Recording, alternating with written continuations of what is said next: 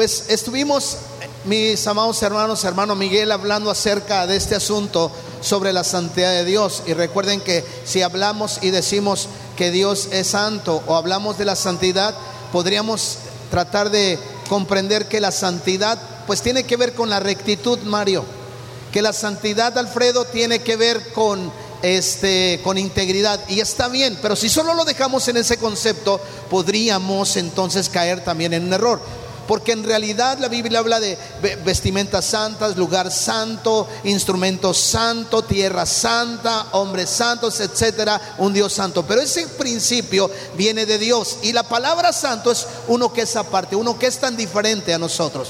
Por eso es que un pensador dijo una vez, si el hombre fue creado, si el hombre no fue creado para Dios, entonces ¿por qué solamente en Dios puede encontrar reposo y paz? Entonces, ¿por qué solamente cuando tiene problemas o adversidades busca el refugio de Dios? Y los antropólogos y los sociólogos que han estudiado la conducta de los hombres siempre han encontrado que el hombre inclusive busca un lugar especial. Y lo que hace especial un lugar no es, eh, eh, eh, no somos nosotros, nosotros intrínsecamente no tenemos nada este lugar intrínsecamente no tiene nada, solamente es un inmueble inerte. Pero lo que hace especial un lugar, una persona, un momento, es el toque de Dios. Y Él es el santo de Israel. Y Él cuando viene y manifiesta su gloria y su presencia y toca la vida de las personas, las personas son transformadas. La gente es restituida y es restaurada. Ese es el Dios glorioso grande que tenemos. Pero si la, gente fue creada para Dios, entonces ¿por qué en ocasiones somos tan opuestos a Dios? La Biblia dice, el Señor nos exhorta y dice, sed santos como porque yo soy santo. E inclusive escribían los sacerdotes santidad a Jehová. Porque ese es el Dios santo. Y nosotros somos tan lejanos a la mejor a esa santidad. Por eso es algo curioso, la santidad y la presencia de Dios causan algo eh, eh, misterioso. Por un lado queremos buscar la gloria y la santidad de Dios y por otro lado nos asusta cuando nuestra condición de pecado está la exhibe la santidad de Dios. Hablamos acerca de Job, como este hombre siendo tan perverso, Dios hizo algo increíble en su vida, restauró su vida y vino una nación. Porque así es Dios. El toque de Dios cambió la historia de la vida de Jacob. Pero también vimos un hombre llamado Job. Un hombre que la destrucción de su familia, el robo de sus camellos, de su ganado, la enfermedad desde la planta de los pies hasta la coronilla de la cabeza, el juicio de su esposa y el mal consejo de sus amigos lo llevó a rebasar el límite. Sobrepasó el límite. Dios lo había declarado un hombre justo y si alguien pudiera tener tal vez a lo mejor eh, el derecho de poder venir a Dios y declararle su causa, a lo mejor era Job. Y cuando Dios confronta a Job, le saca la piedra que tiene en el corazón. Y es increíble como Job dice, de oídas te había oído, pero ahora mis ojos te ves, te ven. Yo no yo hablaba lo que no sabía y lo que no entendía, porque Dios es cuestionado por Job y Job y Dios le dice a Job, bueno, ahora ciñete, yo te preguntaré, si tú me respondes, yo te voy a responder. Y viene una abrumadora cascada de preguntas, una vez cada, cada pregunta cada vez más difícil, más pesada, más abrumadora. Y por eso Job entiende que es un miserable. Muchos hombres lucharon con Dios, pero algunos encontraron y salieron de esa lucha en paz. Elevaron su alma, por decirlo de otra manera, ellos sí encontraron otro nivel en su vida con Dios. Y estos hombres eran hombres sujetos a pasiones como nosotros. Y cuando vemos entonces, Job termina rindiéndose ante Dios, sus amigos, sus tres amigos, no se atrevieron a acercarse porque ni siquiera reconocieron la piltrafa humana en la que se había convertido Job, el hombre rico, el hombre de familia, el hombre eh, de, de autoridad, el que ofrecía sacrificios a Dios cada mañana por sus hijos.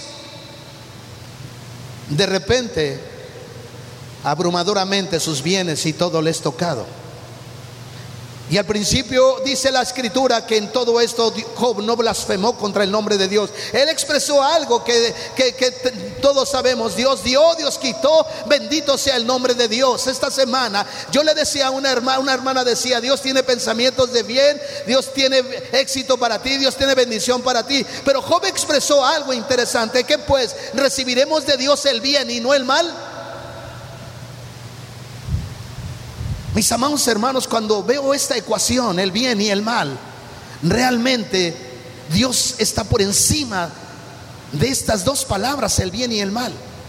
Y a nosotros se nos ha dado a conocer intrínsecamente porque tenemos una conciencia que nos acusa o nos disculpa en cuanto a las cosas correctas o a las cosas incorrectas que hacemos cada día.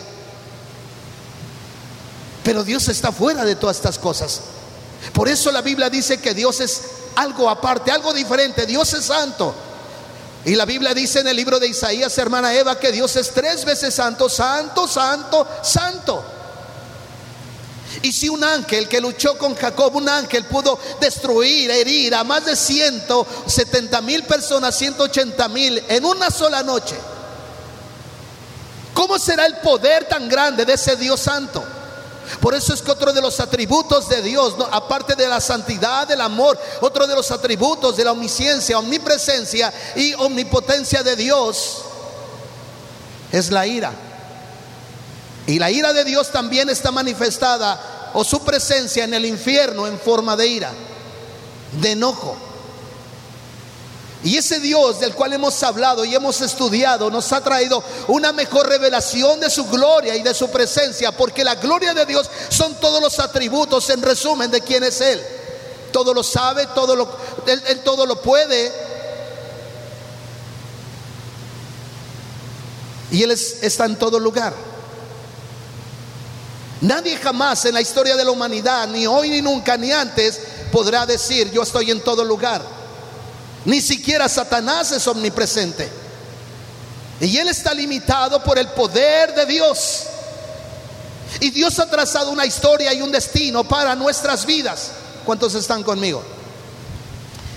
Y ese Dios del cual hablamos y honramos aquí es digno de que en este momento le demos la gloria a través de aplausos. Amén.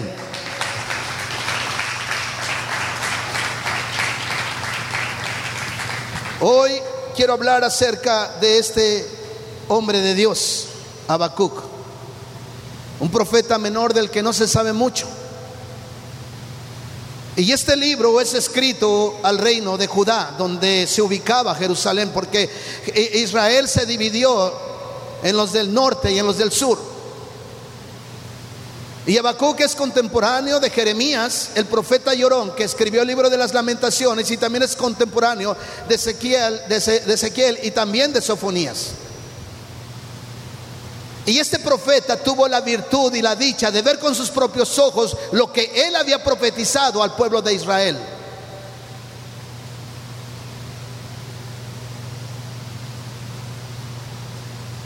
Mire lo que dice si usted, perdón, mira lo que dice los tres capítulos, solamente son tres capítulos del libro de Habacuc. Un profeta menor, no porque sea, eh, tengan rangos delante de Dios, sino por el contenido de su libro, que son solamente tres capítulos y poco se conoce de Habacuc. Los jóvenes universitarios están muy trucha en esto porque ya vieron la historia de Habacuc. Habacuc significa, ¿verdad? Eh, el, eh, Dios abraza o, al que Dios abraza. Y este hombre, cuando usted abre la escritura, se nos presenta, pero sabemos muy pocas, muy pocas cosas acerca de este profeta, el profeta Bakú. El hombre que desafió a Dios. Hubo hombres que desafiaron a Dios como Faraón y terminó en ruina, hasta su primogénito murió. y sus dioses fueron avergonzados. Dios, lo que nos dice este libro, hermanos, tiene un tema interesante, es que Dios siempre, siempre Dios tiene el control. Y que Dios ha vencido. Y lo único que nos espera a los cristianos, independientemente de todo lo que puedas vivir, Jonás, en esta vida, es la gloria sempiterna.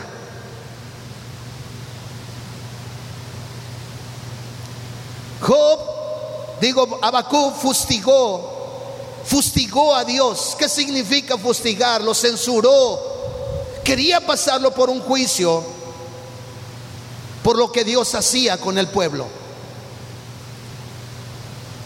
Al inicio de cada reunión leemos de lo que vamos a predicar y leímos los tres capítulos que contienen 56 versículos.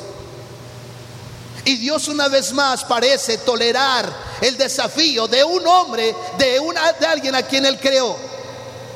Y el barro, nosotros fuimos formados del barro. Y la vasija no le puede decir al alfarero, ¿por qué me haces de esta manera? Porque el alfarero hace lo que quiere, como quiere, la figura que se le dé la gana, la figura de barro que quiere. Y jamás el barro tendrá autoridad ni derecho, ni siquiera derecho de decirle, ¿por qué me haces esto? Parece ser que en este pasaje, en este capítulo de la Biblia, encontramos la injusticia de Dios. Por fin atrapamos a Dios.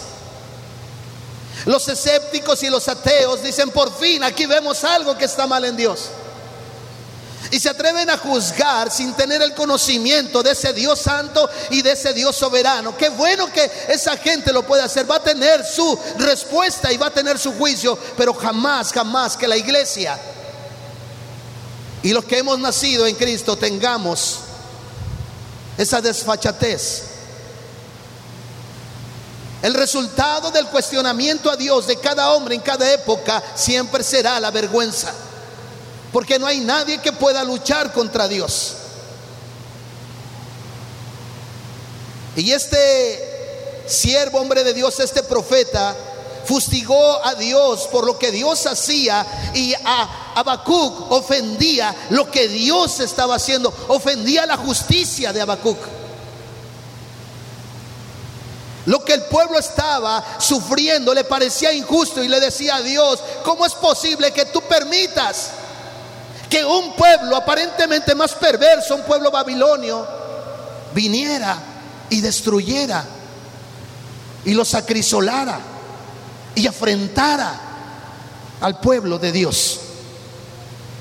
Y a Job le parecía que Dios estaba actuando injustamente. Y las palabras que Job repite son terribles. Hermanos, son para temblar tan solo lo que eh, Habacuc dice. Lo que Habacuc dice, hermanos, está en serio de terror. El dolor y la miseria pueden trastocar nuestra vida y pudieran hacernos blasfemar delante de un Dios santo y soberano. Habacuc no podía entender eso. El pueblo estaba sufriendo a causa o a manos de una nación perversa. Parecía que Dios había olvidado sus promesas a los judíos. Y muchas veces parece ser que Dios ha olvidado las promesas a su pueblo. Parece ser que Dios ha olvidado darnos su gracia. La gracia no es algo que podemos demandar, es algo que debemos suplicar. La misericordia de Dios es algo que podemos suplicar, pero jamás demandar. La gracia y la misericordia de Dios no se pueden exigir. Se tienen que suplicar. ¿Cuántos le pueden dar un aplauso a Dios?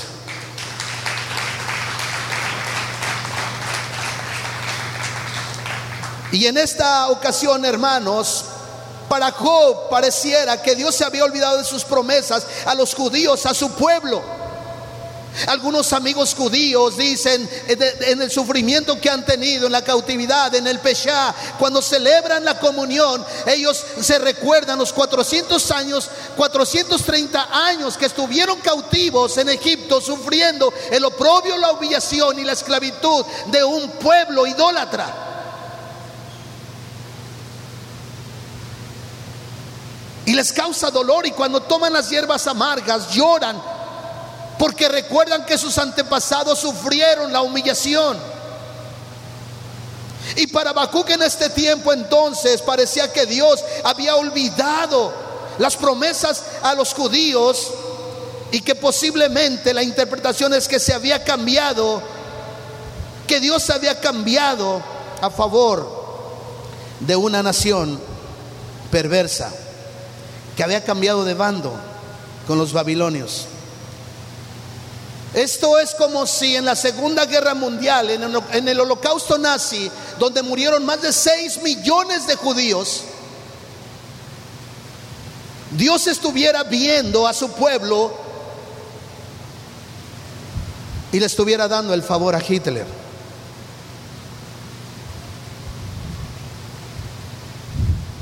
Imagínense qué sentimiento entonces, casi casi es comparable. Los eruditos piensan que posiblemente si Abacú viviera en la Segunda Guerra Mundial hubiera dicho, "No, pues es que tú estás apoyando a Hitler y nosotros estamos siendo exterminados." ¿Cómo puedes mirar la humillación de este pueblo? ¿Cómo puedes mirar niños y mujeres, hombres, muriendo en las cámaras de gases? ¿Cómo puedes mirar que con la grasa de la gente y que realmente eran muy raquíticos y su piel estuvieran haciendo productos, jabón y otras cosas? La Segunda Guerra Mundial fue muy cruel. Y a manos de Hitler murieron más de 6 millones de judíos. Lázaro Cárdenas tiene como 300 mil habitantes. Estoy hablando de 6 millones de judíos. Y Habacuc en este momento ve el sufrimiento, ve la persecución del pueblo de Babilonia sobre el pueblo de, de Israel, sobre el pueblo de Judá.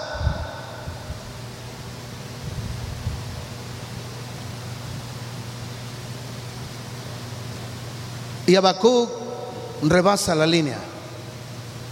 Y es trastocada su, su noción de quién es Dios, es trastocada su visión de Dios. Y su protesta y su queja queda en el registro del libro que él mismo escribió. Para una gran enseñanza a nosotros. Mire lo que dice Habacuc capítulo 1 del versículo 2 al 4. Habacuc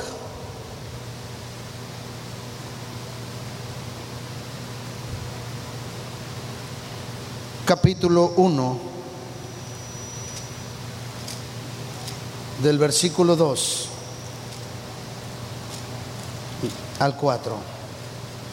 ¿Ya lo tiene? Dice la profecía que vio el profeta Habacuc.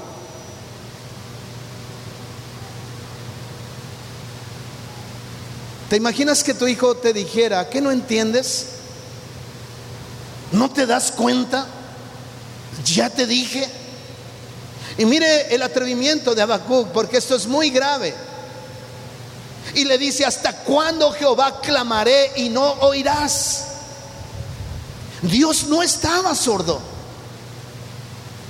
Habacuc estaba demandándole algo a Dios. Porque el dolor y el sufrimiento del pueblo habían trastocado sus sentimientos. ¿Hasta cuándo Jehová clamaré y no irás y daré voces a ti a causa de la violencia y nos salvarás? Y en esta queja dice, ¿por qué me haces ver iniquidad y haces que vea molestia? Destrucción y violencia están delante de mí. Pleiteo, pleito y contienda se levantan. Por lo cual la, ley es debilitada. El juicio, wow, no sale según la verdad. Por cuanto el impío asedia al justo, por eso sale torcida la justicia. Habacuc estaba encolerizado, ¿verdad? Estaba fuera de sí el tipo el profeta estaba enojado, estaba molesto contra Dios.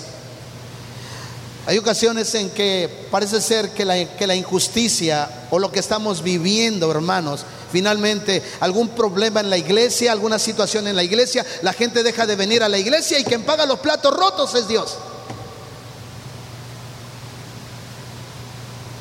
Y esta situación le estaba pasando a Habacuc.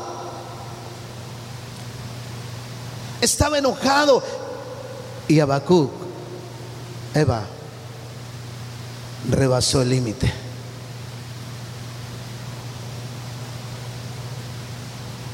Debemos siempre, hermanos, tener cuidado de no rebasar los límites. La Biblia dice, iraos, pero no pequéis. Nunca he escuchado cuando los hijos dicen, te piden un permiso para algo, dice, tú nunca me das permiso, nunca me dejas.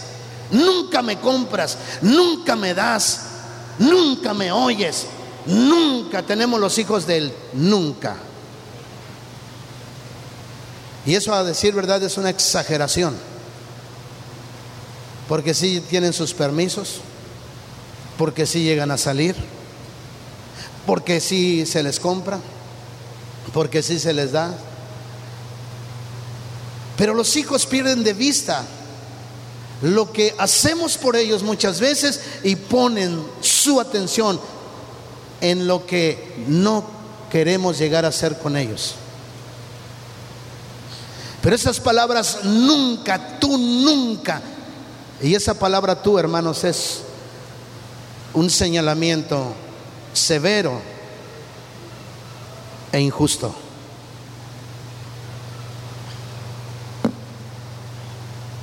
Severo e injusto. En algunas ocasiones tendrán razón. ¿Hay injusticia en la vida? Sí las hay. ¿Podemos llegar a ser injustos nosotros como padres? Sí. Pero quites esa palabra de los labios. Tú nunca. Y los padres a los hijos, tú nunca obedeces. Tú nunca me entiendes. Tú nunca me comprendes.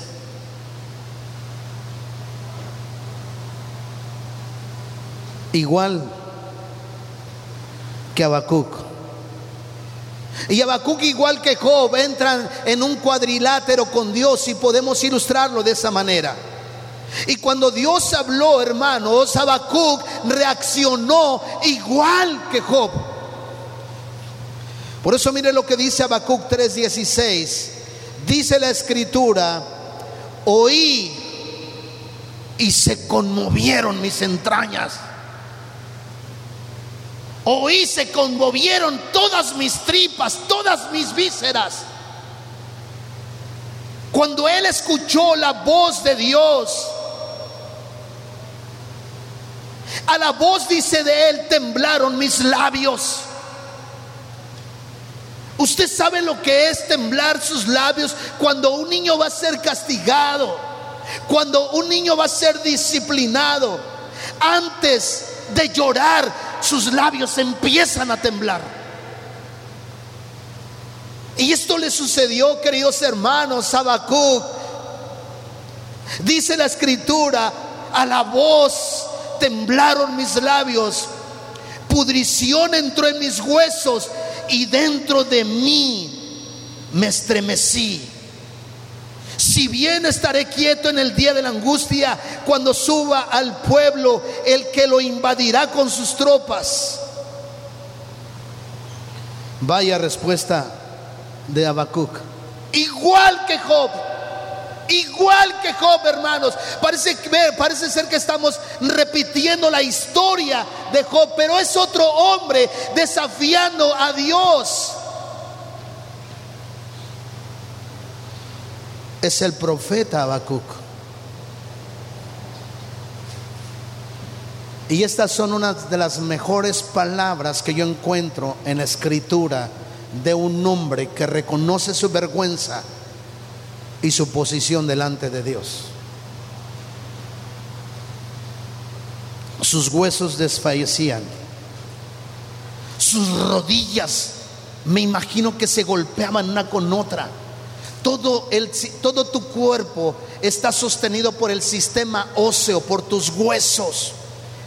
Por eso cuando una persona llega a una edad adulta, es posible que sus huesos ya estén desgastados y le cueste trabajo caminar. De hecho, las personas mayores tienen miedo a las alturas o tienen miedo a caerse, porque nuestros huesos, ¿verdad, Hugo? Ya no soldan tan fácil. Yo quería comprarme una moto y Hugo me dijo no, porque sus huesos ya no soldan tan fácil, pastor. Dice, nos hace más falta acá.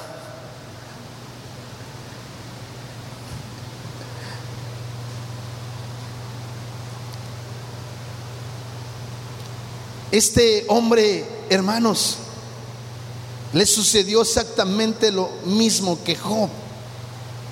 Y es increíble cómo de una acción cambia a otra. Radicalmente, en un instante, hermanos. Cuando escucha la voz de Dios, dice la palabra, dice, a la voz temblaron mis labios, pudrición entró en mis huesos y dentro de mí me estremecí. Si bien estaré quieto en el día de la angustia, cuando suba el pueblo, el que lo invadirá con sus tropas. Y sus palabras cambiaron de tono de amargura a confianza y esperanza. Y dice la escritura entonces, hermanos, más adelante, escucha el 17, ojo, estas son unas de las palabras más bellas y más hermosas que puedes leer en la escritura. Cuando Habacuc dice, aunque la higuera no florezca, la higuera, hermanos, era un fruto especial, básico en la vida del pueblo de Judá. El mismo Señor Jesús viene de ese linaje, de la tribu de Judá. David era de esa tribu y ellos sabían que el higo, la higuera, era básica para su vida. Por eso cuando Jesús ve la higuera no había frutos y no era tiempo de higos porque esos dan como una semilla y se ve si va a haber fruto en esa higuera o no. Y por eso Jesús dijo, córtenla porque sabía que no iba a dar fruto. Son unas brevas pequeñas que se usan inclusive para comida, para los animales. Y pero cuando ellas caen, los animales las comen. Pero no había, aunque no era tiempo de higos, debería, debería de tener esas brevas ya anunciando que iba a haber higos. Y Habacuc dice, aunque la higuera no florezca, ni en las vides haya frutos, Wow. El pueblo de judío tenían sus viñas. El vino que fabricaban era parte de su degustación, de su gastronomía. No se me vaya a poner muy gastronómico, por favor. Pero hermanos, dice la escritura, ni en las vides haya frutos, aunque falte el, producto del olivo, la aceituna, el aceite, era básico para hacer el pan de trigo.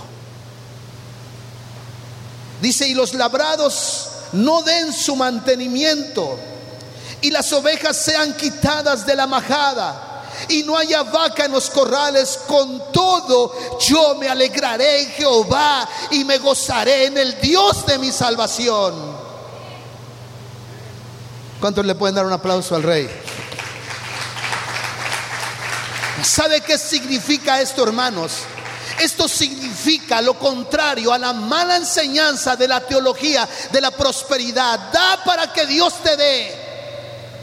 Siembra cien para que recojas mil.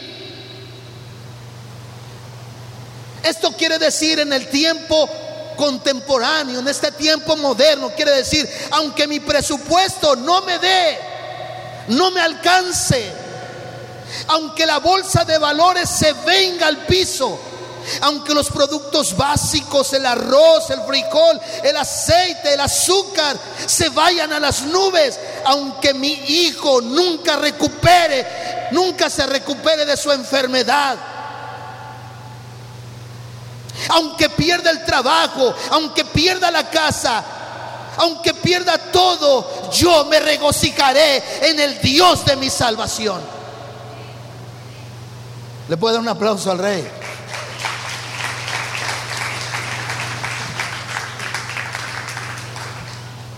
Una vez más lo diré, en este tiempo diría, aunque el dinero me falte, aunque la bolsa se caiga, los, los, los, productos básicos se vayan a las nubes, la leche, el huevo, aunque mi hijo nunca se recupere de esta enfermedad mortal, aunque pierda el trabajo, la casa, todo, yo me regocijaré en el Dios de mi salvación